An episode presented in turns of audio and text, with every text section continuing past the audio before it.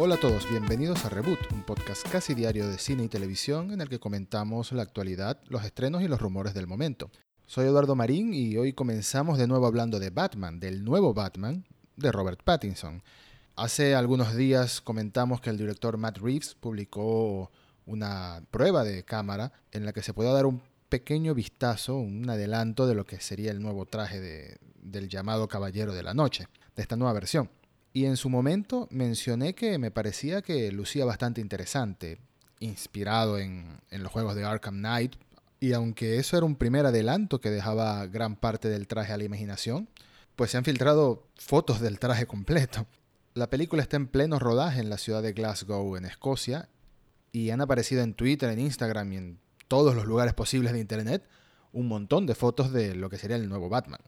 No creo que sea Robert Pattinson, de hecho estoy casi seguro que no es Robert Pattinson el que está en el traje, sino más bien un doble, un actor de stunts o de acrobacias, pero podemos ver por completo cómo luce el traje. Y para salir de la duda más importante que teníamos la última vez, sí, el traje tiene las orejas grandes, no tiene orejas cortitas como las que tenía el Batman de Ben Affleck.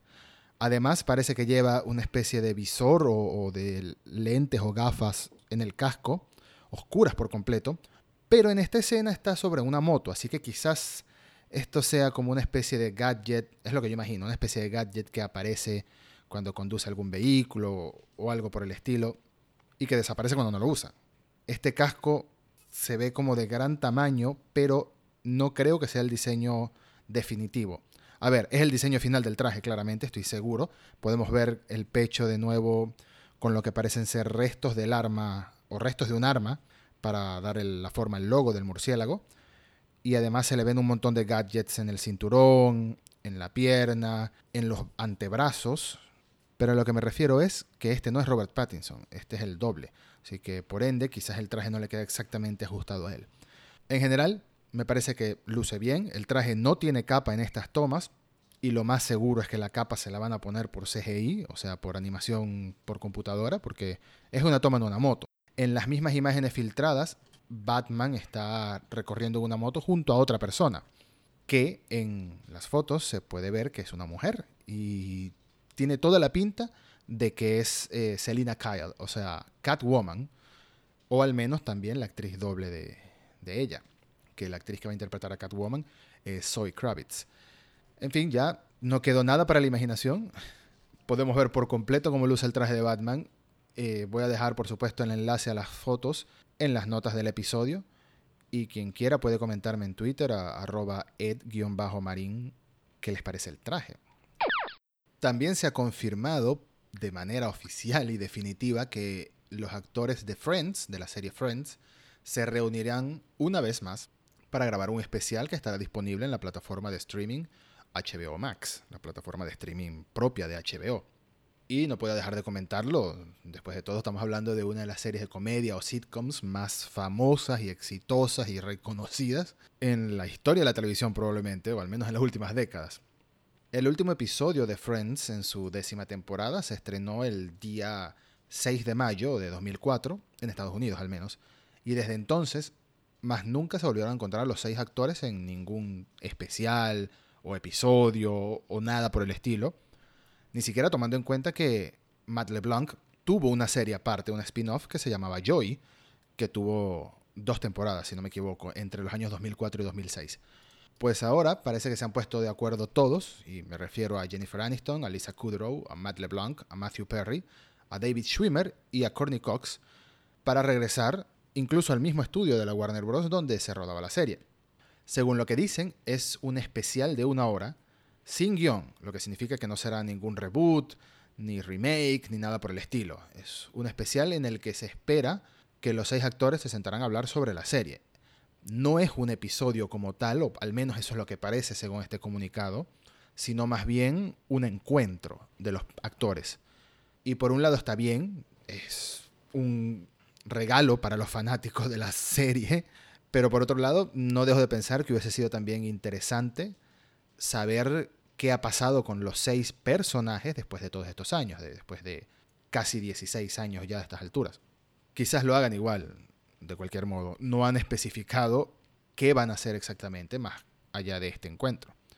Pero bueno, Es uno de los encuentros más esperados en la televisión y aparentemente lo que había hecho que tardara tanto en, en darse es un tema de agenda y disponibilidades de los actores y dinero. Según un reportaje, se espera que cada uno de los seis cobre un mínimo de 2,5 millones de dólares por grabar este episodio. Así que nada mal tampoco. La buena noticia para los fans es que no tendrán que esperar mucho tiempo para verlo, dado que se espera que se estrene en mayo de este mismo año, para coincidir con el lanzamiento de la plataforma de streaming HBO Max. Algo muy rápido que quería comentar acerca de la serie de The Witcher de Netflix es que se siguen confirmando más actores y actrices para participar en la segunda temporada. Netflix actualmente ya está rodando la serie, ya el mismo Henry Cavill en su Instagram lo confirmó, grabando videos y tomándose fotos con los caballos, incluyendo el que hace de Roach. Pero recientemente también se confirmó la participación de más actores, incluyendo al actor Christopher Hivju. Es un actor noruego, así que no tengo idea de cómo se pronuncia su apellido. Me disculpas, Christopher, si estás escuchando este episodio, que lo dudo, pero uno nunca sabe. ¿Y por qué lo menciono a él?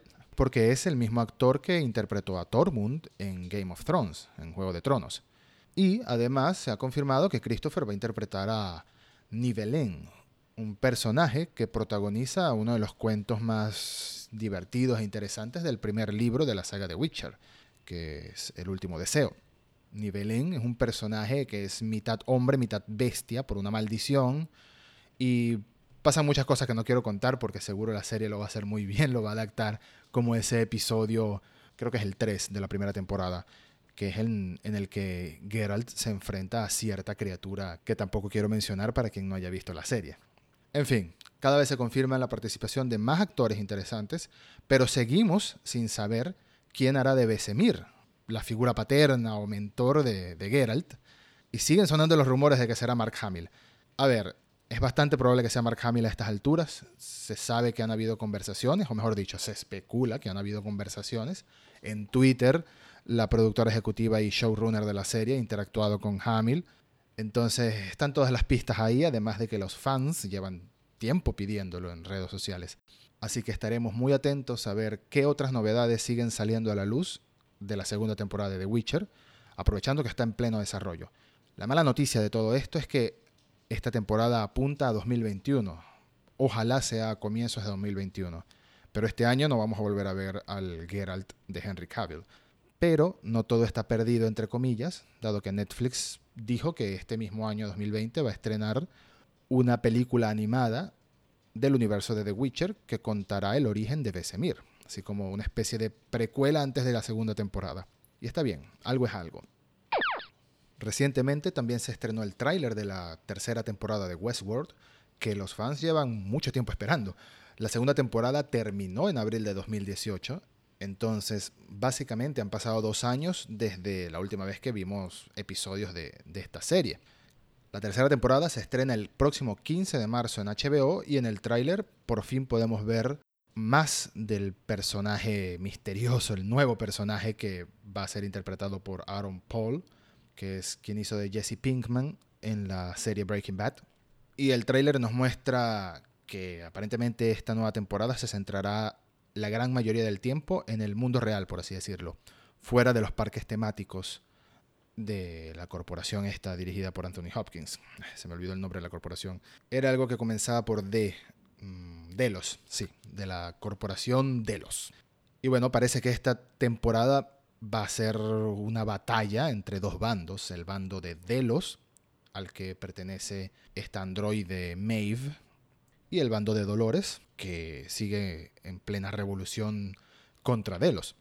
El trailer también muestra que habrán breves apariciones de otros parques temáticos y la mayoría de los personajes de las temporadas anteriores regresarán. Así que falta menos de un mes para que regrese la serie lo que quiere decir que todos los que no hemos terminado de ver la segunda temporada, que la dejamos a la mitad, tenemos menos de 30 días para ponernos al día.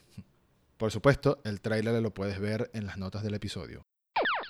Y para finalizar, dos noticias muy cortitas, porque no hay mucho que decir tampoco de ellas todavía, pero que no quería dejar de mencionar. Comenzando con que el director Roland Emmerich mencionó en una entrevista que tiene ideas para hacer Día de la Independencia tercera parte es decir, una nueva película de Independence Day. Y es interesante esto porque a la segunda película, Independence Day Resurgence, que se estrenó en 2016, no le fue tan bien. Hizo poco dinero para la cantidad de dinero que tuvo en su presupuesto. De hecho, mirando aquí los números, veo que tuvo un presupuesto de 165 millones de dólares y apenas, entre comillas, hizo unos 389 millones de dólares. Que no es que haya perdido dinero, pero normalmente este tipo de películas aspiran a hacer mucho más dinero que simplemente recuperar la inversión y algo más. Independence Day Resurgence tuvo muy malas críticas también y de hecho es considerada un semifracaso en taquilla. Pero Emmerich, quien también dirigió la primera y segunda película, pues dice que ya tiene ideas de cómo sería la tercera película y que le gustaría mucho hacerla. Y todos los que vimos Día de la Independencia 2 sabemos que esa película tuvo un final técnicamente abierto, o más bien que dejó las puertas abiertas a una siguiente película. Así que no me extraña que el director tenga ideas de cómo concluir esa historia, si es que concluiría en la tercera parte, lo que no sé si se vaya a hacer realidad. Por último, un nuevo reportaje asegura que Disney y Lucasfilm acaban de contratar al director J.D. Dillard para hacer una película de Star Wars. Dillard es el director de una película llamada Sligged, algo así, es un nombre un poco complicado de pronunciar, que es una película de ciencia ficción y drama basada en un mago callejero de la ciudad de Los Ángeles.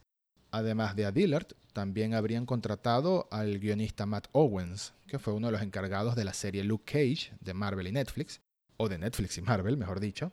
Y todo esto es para un nuevo proyecto que todavía no se ha anunciado relacionado a Star Wars.